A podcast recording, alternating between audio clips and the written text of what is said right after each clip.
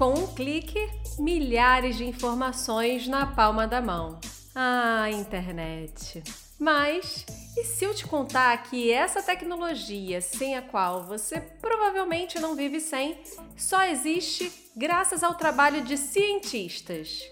Senta que lá vem história. A internet foi criada em 1969 nos Estados Unidos, mas na época o nome era outro: ARPANET. Seu objetivo era interligar laboratórios de pesquisa e por quase duas décadas apenas os meios acadêmico e científico tiveram acesso à tecnologia que revolucionaria o mundo anos depois.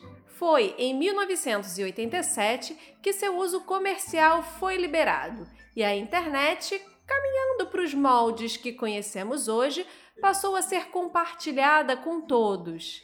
Aqui no Brasil, ainda demorou um pouquinho para chegar. Cinco anos até interligar o Laboratório Nacional de Computação Científica, o LNCC, à Fundação de Amparo à Pesquisa do Estado de São Paulo, a FAPESP. Mas o que os pesquisadores têm a ver com isso? A primeira conexão de internet aqui no Brasil também era para interligar professores e pesquisadores das universidades. De lá para cá, muita coisa mudou. A internet se tornou tão essencial quanto eletricidade e água, não é mesmo? Então, se você adora a internet, agradeça a um cientista.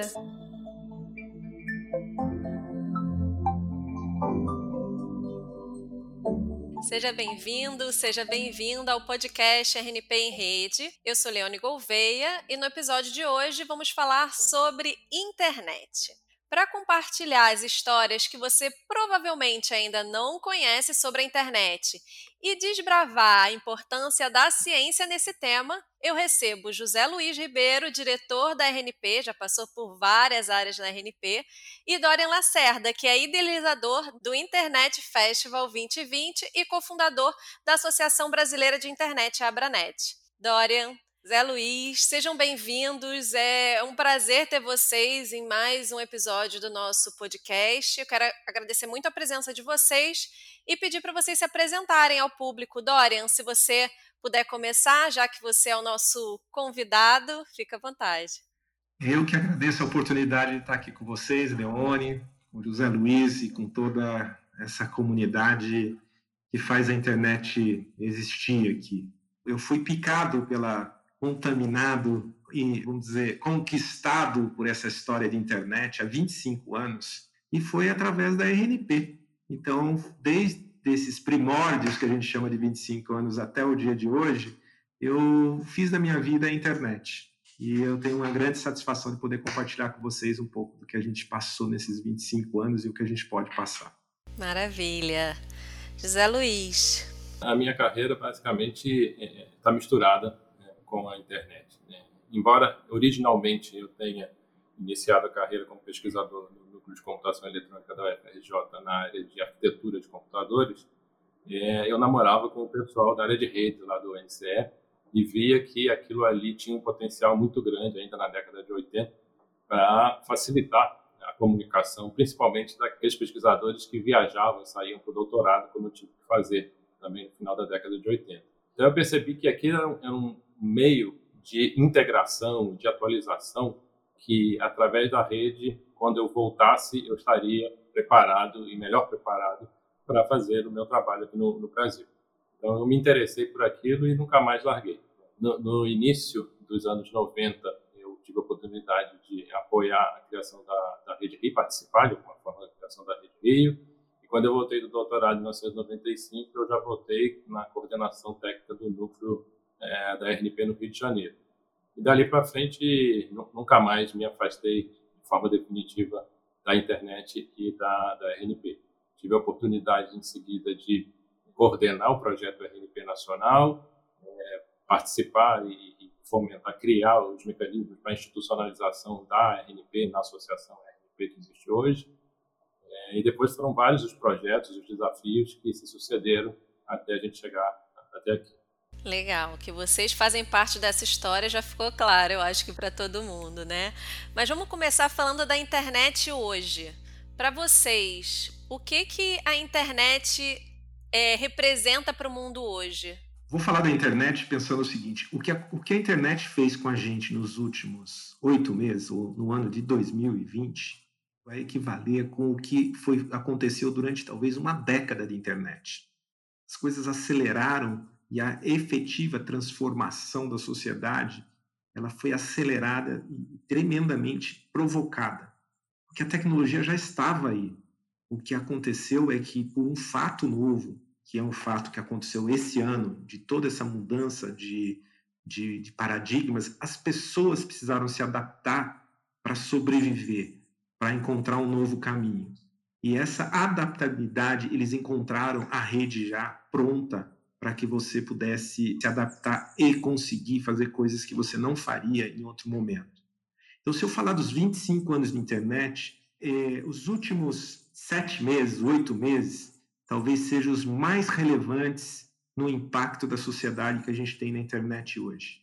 Quem imaginaria que o que nós estamos fazendo hoje, a gente demorou décadas para chegar até aqui? Então, é como se um, um, um momento hoje que está ah, impactando é no estilo das pessoas, no comportamento, nas crenças, nos seus hábitos, na sua reavaliação do seu real papel. Além do mais, pensando que as pessoas até então é, achavam que estavam distantes, e no fundo a internet permitiu eh, ampliar tremendamente as conexões entre as pessoas, a proximidade delas. Então, eu acho que essa intensidade de relação, a internet está fazendo essa revolução. Talvez não é a internet a revolução, mas as pessoas estão passando o seu centro de toda essa revolução que está acontecendo na sociedade. Legal, Bom, eu começo dizendo que a pessoa humana é um ser social e por isso sempre precisou se comunicar. O que aconteceu nos últimos 10, 10 mil anos é que os mecanismos e as tecnologias de comunicação evoluíram. E no caso da internet, ela permitiu então que as pessoas tivessem acesso, cobertura e velocidade. No passado era restrito o acesso por diversas razões, a cobertura planetária também era muito menor, e, naturalmente, a velocidade da comunicação dependia do tempo em que uma pessoa levava para se deslocar de um ponto a outro. Depois veio, vieram o telégrafo, vieram as, as linhas telefônicas, etc. Mas a internet e, e o mundo digital acelerou isso de forma exponencial. Então, eu diria que a internet, hoje, em três palavras, é o sistema nervoso da humanidade. É, realmente, né, a importância da internet é imensurável na nossa realidade e, como vocês falaram, no, nos dias de hoje. E como o nome do episódio já entrega, só existe graças aos cientistas. Como vocês atribuem a relevância da ciência para essa tecnologia, principalmente no Brasil, ao longo da história? É, eu diria o seguinte: a ciência e os cientistas é, existem desde sempre. Né? Nasce da curiosidade humana de sempre querer respostas para as perguntas é, existenciais, enfim, para tudo que, que o ser humano conseguia observar. A diferença é que agora a gente vive numa era em que três é, é, fatores é, se juntaram positivamente, e isso é citado no livro Sapiens do, do Yuval, Harari, que diz que é, a ciência, a democracia e o capitalismo juntos é, formaram um grande poder transformador da nossa era.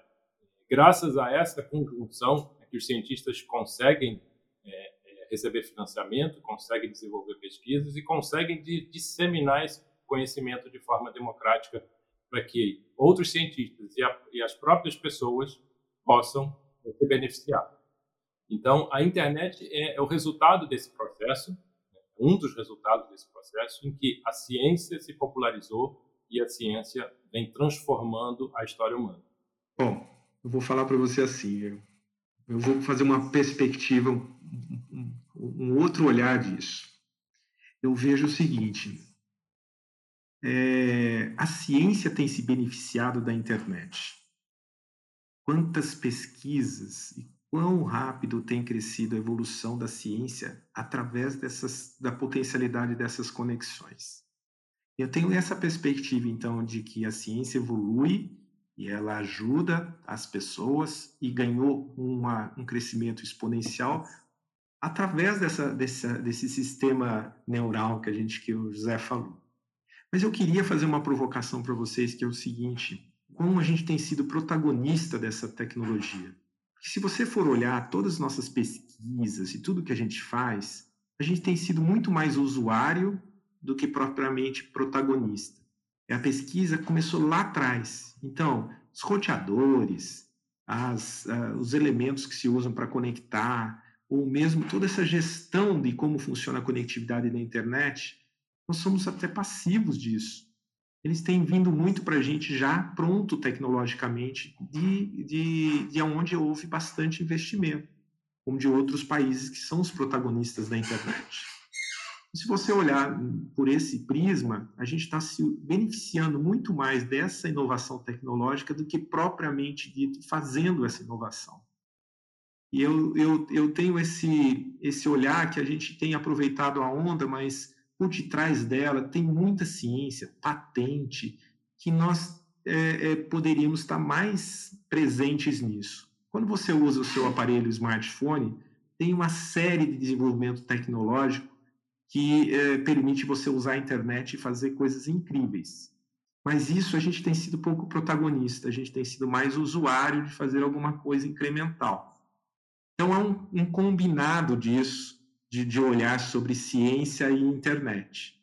E acho que tem um outro ponto que é fundamental, é que nós chegamos onde a gente está hoje por causa também da, do capitalismo, de gente que pôs empresas que acreditaram como, como investir nisso, seja na ciência ou para a internet ser o que é hoje.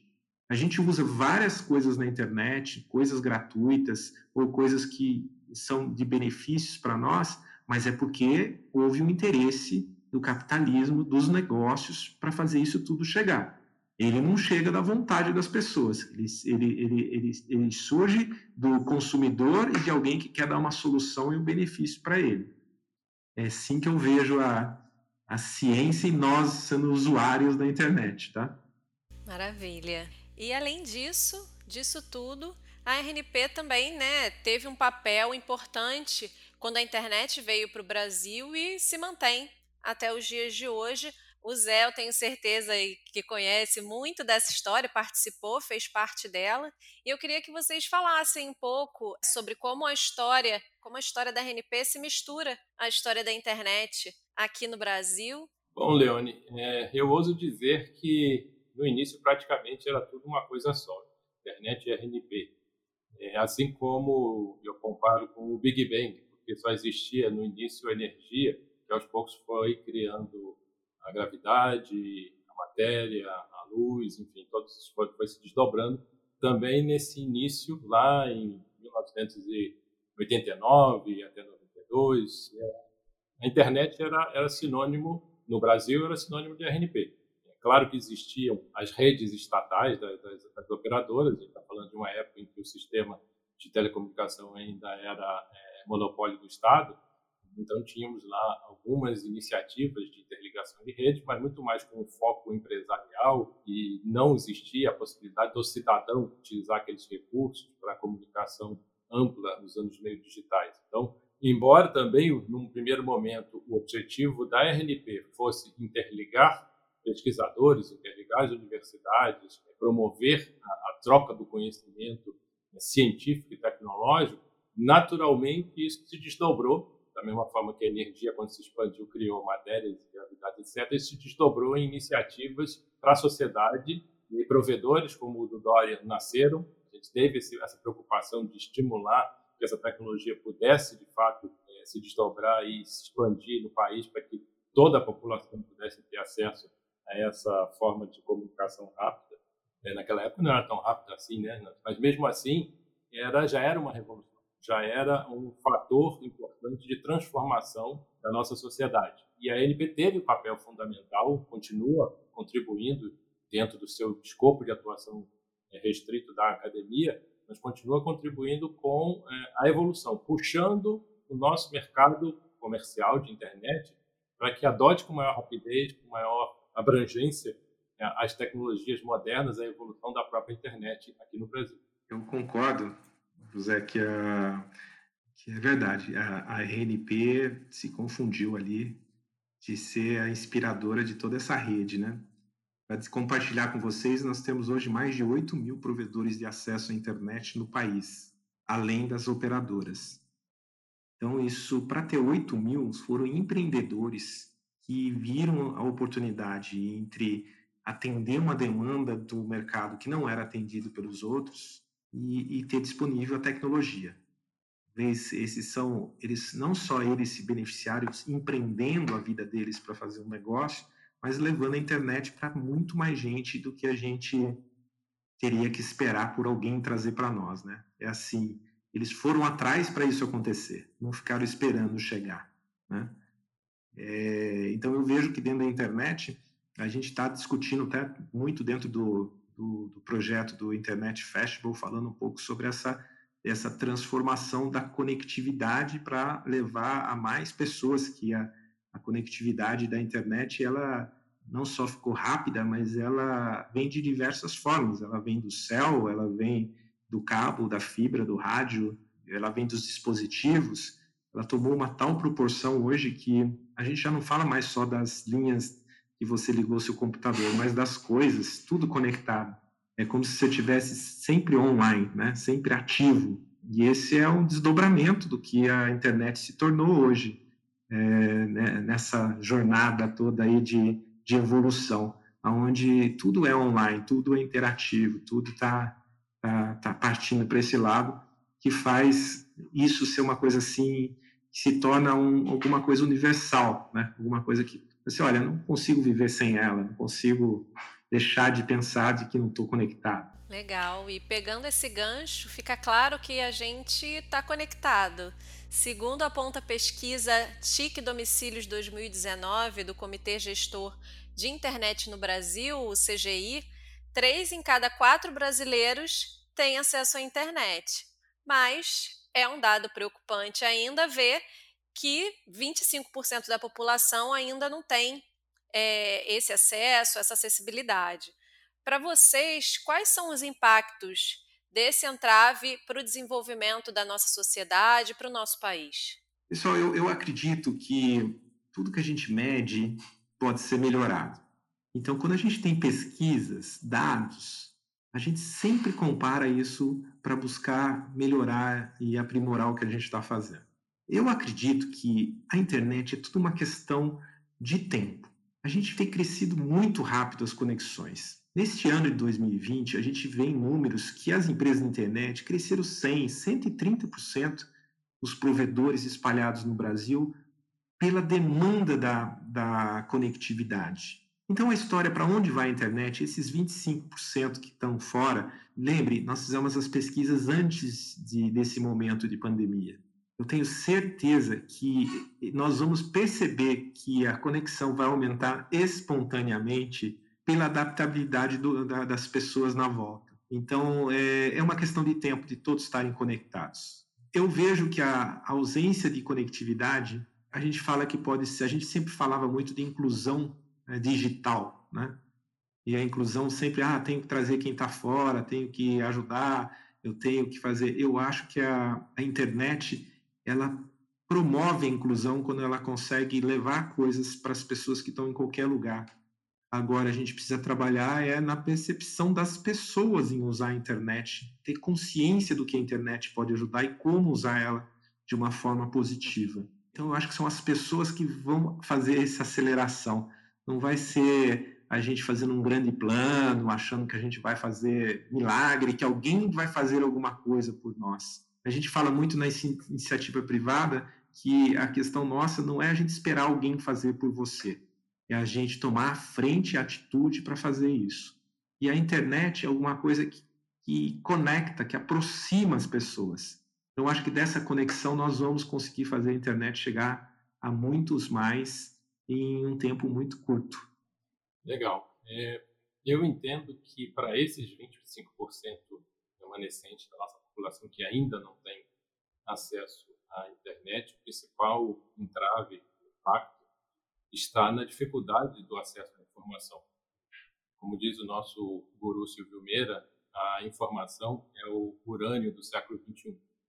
Quem tiver condições de é, acessar essa riqueza, de fato, está é, fadado a ter uma série de dificuldades e problemas. E, e a falta de acesso à informação através dos meios tecnológicos que trazem para a gente rapidez, que trazem é, possibilidade de disseminar também mais informação, de produzir e reproduzir ideias, ela, ela, ela acelera, ela amplifica as assimetrias em todos os aspectos, as assimetrias já traz oportunidades. Então, cada vez mais, se não houver uma preocupação grande de políticas públicas, e também nossa, de cientistas, e também da, da, da, da comunidade empresarial, em aumentar essa integração, nós vamos perder. A economia perde, a sociedade perde, todo mundo perde, porque essas assimetrias vão se é, exacerbar e nós vamos deixar de fora pessoas é, que têm potencial enorme de contribuir para a sociedade por falta da capacidade, da infraestrutura de acesso à, à informação é, que é produzida, que resulta da, do uso da internet pessoas podem achar 25% é pouco, né? Mas são mais de 52 milhões de pessoas que não têm acesso à internet. É muita gente. Na visão de vocês, quais os caminhos que a gente conseguiria traçar ou seguir para democratizar o acesso à internet e caminhar rumo a essa inclusão digital que o Dorian falou anteriormente aqui no país? Vamos falar o seguinte de tecnologia. É, a gente está muito esperando, como eu falo, assim, a gente espera muito que o outro faça por você. Para você ter acesso à internet, a primeira coisa você tem que ter um dispositivo de acesso. Ninguém olha para isso, porque precisa ter o acesso. Na nossa visão, muitas vezes é o computador, mas hoje o acesso mais próximo é o celular. E se você perceber que tem mais celulares do que habitantes no Brasil e que todo mundo se virou para ter o seu dispositivo de celular, é, nós não precisamos fazer nada. Ninguém precisou dar um celular para a pessoa, ninguém precisou dar um acesso a pessoa. Eles se viraram e usaram o celular porque acharam que era importante. O celular é, foi a maior, eu acho que foi em questão de internet, a revolução do celular veio junto com a internet. Só que hoje está tudo junto. Lá no começo não era isso. As duas coisas começaram com separadas. Existia o celular, que era disruptivo, e existia a internet. Hoje a gente não consegue. Gente, o dispositivo de acesso é relevante para você fazer inclusão é, das pessoas na internet. Não basta você ter só o sinal, precisa ter o dispositivo. Então tem que ser facilitado a, a ideia de, das pessoas usarem seus dispositivos. A, o uso do acesso à internet, as conexões estão se espalhando. Nós somos um, quase um continente certamente o que vai acontecer com relação a essa é, conectividade no planeta não é um problema do Brasil, tá? Países continentais também têm sua dificuldade de ter o acesso. Mas eu acho que a tecnologia e a ciência estão ampliando as formas de acesso remoto, é, é, seja ele vindo por, por outras formas, dos satélites, ou seja feito por uh, ondas de uh, outras tecnologias que você consegue acessar remoto, nós vamos incluir sim. E a pesquisa que fala dos 25, talvez a gente precisa ver o crescimento disso, que a gente tem hoje na ideia digital, que tudo está acelerado. Mas se você medir nos últimos dois ou três anos, a taxa de inclusão acelerou tremendamente. Então eu tenho certeza que esse número vai, é, ele vai avançar para mais inclusão naturalmente por esse movimento de, do todo, tá? A gente só não pode, a gente tem que só é, facilitar isso para as pessoas. Eu entendo que, em se mantendo a trindade que eu mencionei aqui, ciência, democracia e capitalismo no nosso país, o acesso à internet para 100% da população vai acontecer de um jeito ou de outro.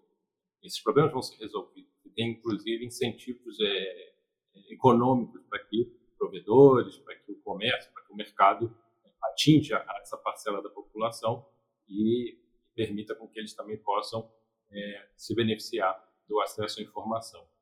A questão que se coloca, na verdade, é quando isso vai acontecer, com que velocidade.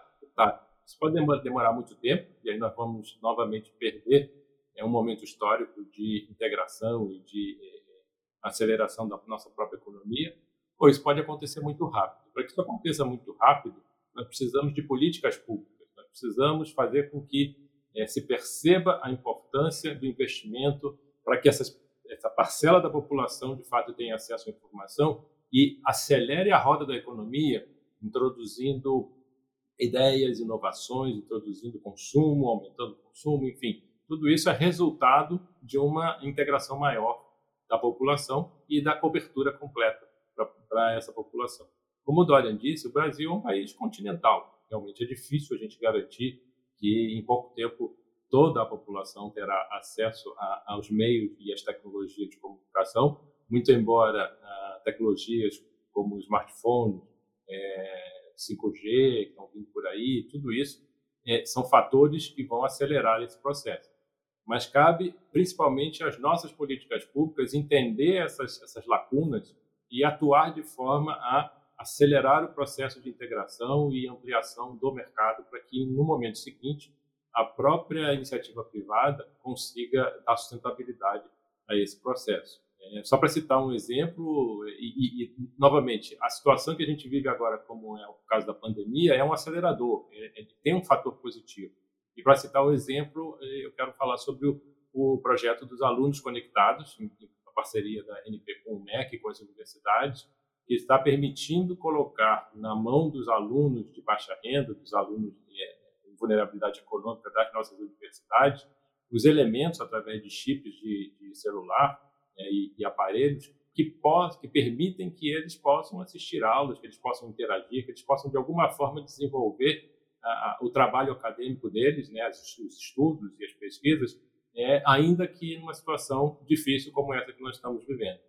Então é nessas horas que a gente vê o poder da política pública é, buscando soluções que vão acelerar a integração dessa parte da população que, de outra forma, tem dificuldade. E de uma forma essa integração público-privada também, né? Eu acho que é importante ter esses dois olhares que se complementam, né, de uma certa forma. E desde que a internet surgiu, a gente já falou um pouco nesse nessa conversa que a gente está tendo, ela evoluiu e tem evoluído constantemente, principalmente nesse último ano. Mas e agora? Como é que deve ser o futuro da internet daqui para frente? Vocês acham que os cientistas continuam sendo fundamentais para esse futuro?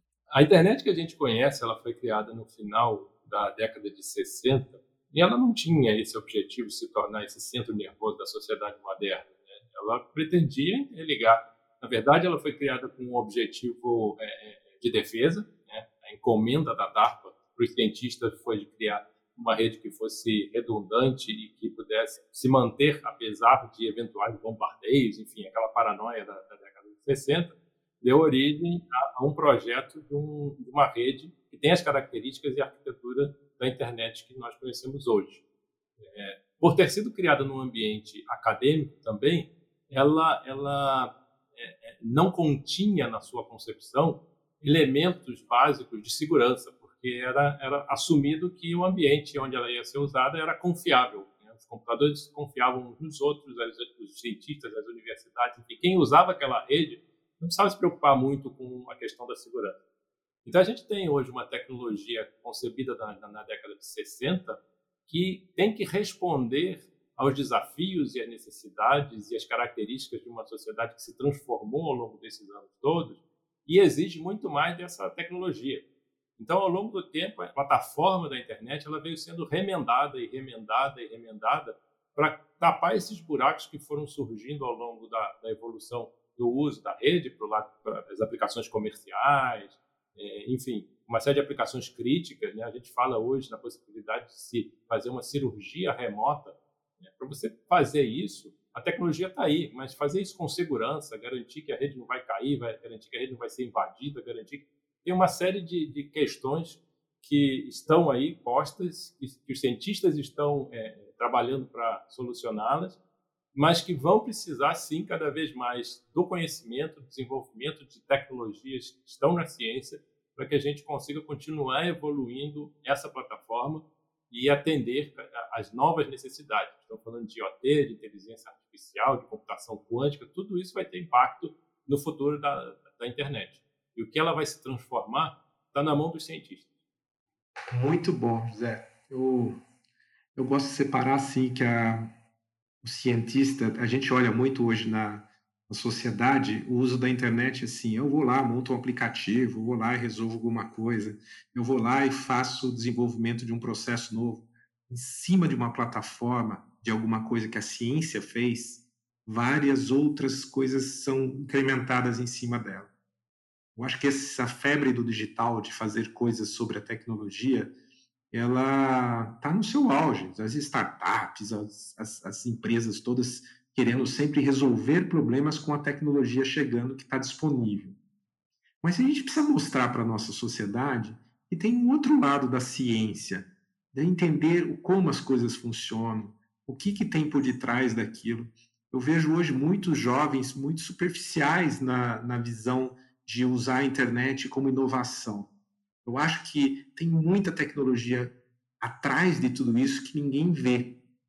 E, e tem carreiras, tem desenvolvimento de pesquisa, tem, tem várias coisas que estão ligadas à inovação que exigem pesquisa e desenvolvimento.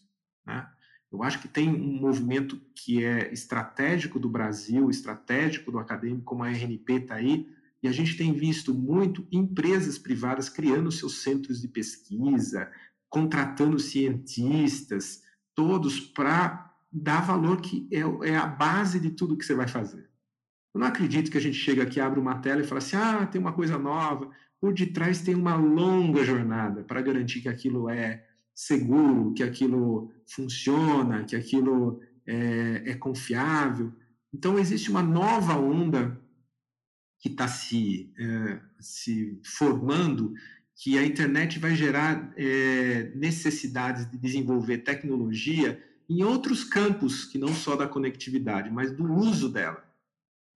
E se eu posso me sugerir alguma coisa de visão de futuro, a gente tem um limite hoje, nós somos a geração da tela. Porque a gente é tudo baseado na tela. É a tela do computador, é a tela do celular, é a tela da televisão e a gente tem um limitante. Alguém coloca no seu campo de visão um quadrado ou um, um espaço que você pode imaginar, é tudo quadrado ou retangular. A grande disrupção que pode vir com a internet é quando ela não tiver mais borda, que ela for alguma coisa que você está dentro dela. Eu acho que se pensar no futuro, essas coisas de estar tá dentro dela, é estar tá dentro de uma cirurgia, estar tá dentro de um ambiente, é, eu só tento imaginar que parece que é algo impossível hoje. Mas se eu tenho que falar do futuro da internet, ela vai passar desapercebida e essa camada nova que está criando sobre ela vai ser fantástico. A gente vai fazer coisas que a gente nem imagina que seriam possíveis nos próximos anos. Boas perspectivas de futuro, então, né? É, mais uma vez, Dorian, José Luiz, muito obrigada pela presença de vocês. Eu acho que tem sido esclarecedor esse nosso bate-papo e esse episódio tenho certeza que vai conseguir trazer um pouco dessa perspectiva da internet para além do que a gente usa normalmente ou para além da nossa realidade dos 75% dos conectados. E para finalizar esse episódio, eu queria abrir um espaço para vocês fazerem suas considerações finais sobre o assunto, algum, algum ponto que vocês acham importante as pessoas, enfim, saberem, divulgarem e também, se tiverem algum conteúdo sobre o tema que vocês achem importante compartilhar com os nossos ouvintes, a hora é essa. Eu falei que eu era apaixonado pela internet. Hoje eu, eu olho muito para as pessoas que usam a internet. Né? A gente veio de uma área de pesquisa, mas para mim é olhar na riqueza da internet quando ela conecta e ela gera valor nas pessoas. Seja falando com alguém que está distante de você, seja resolvendo um problema para você, seja dando mais tempo para você. Nós precisamos aprender com essa nova realidade. E o que eu chamo para vocês de conteúdo interessante, no meio de é, tanto conteúdo que a internet tem, a gente precisa dar um propósito para esse conteúdo. Foi aí que eu comecei, nesse ano, nos últimos seis meses, a pensar em criar um festival, um festival de internet. Mas por que isso? Para aproximar pessoas que usam a internet de formas diferentes. Seja ele da forma da tecnologia, seja na forma da educação, da pesquisa, seja na forma da inovação, do comércio eletrônico, do marketing, da criatividade. Por isso, eu convido vocês a acessarem lá o nosso projeto do Internet Festival, que vai ser um grande evento onde você vai ter um pouquinho de cada coisa para saber da internet e te inspirar para esse futuro que está aí, aqui e agora. Muito obrigado. A ciência se tornou tão poderosa nos últimos séculos e tão presente na vida moderna que ela acaba por intimidar aqueles que vivem da ignorância das pessoas e manipulam as pessoas por conta dessa ignorância. Essas pessoas estão hoje reagindo através de um movimento de negação ao valor da ciência. Então, se você adora a internet, agradeça a um cientista. Maravilha. Obrigada, obrigada de novo, Zé, Dorian. Obrigada pela entrevista. E chegamos ao final de mais um episódio do RNP em Rede. Esperamos que você tenha gostado. Siga a gente no Instagram, arroba RedeRNP, no Twitter, arroba Rede e também no LinkedIn, RNP. Até o próximo episódio e continue conectado.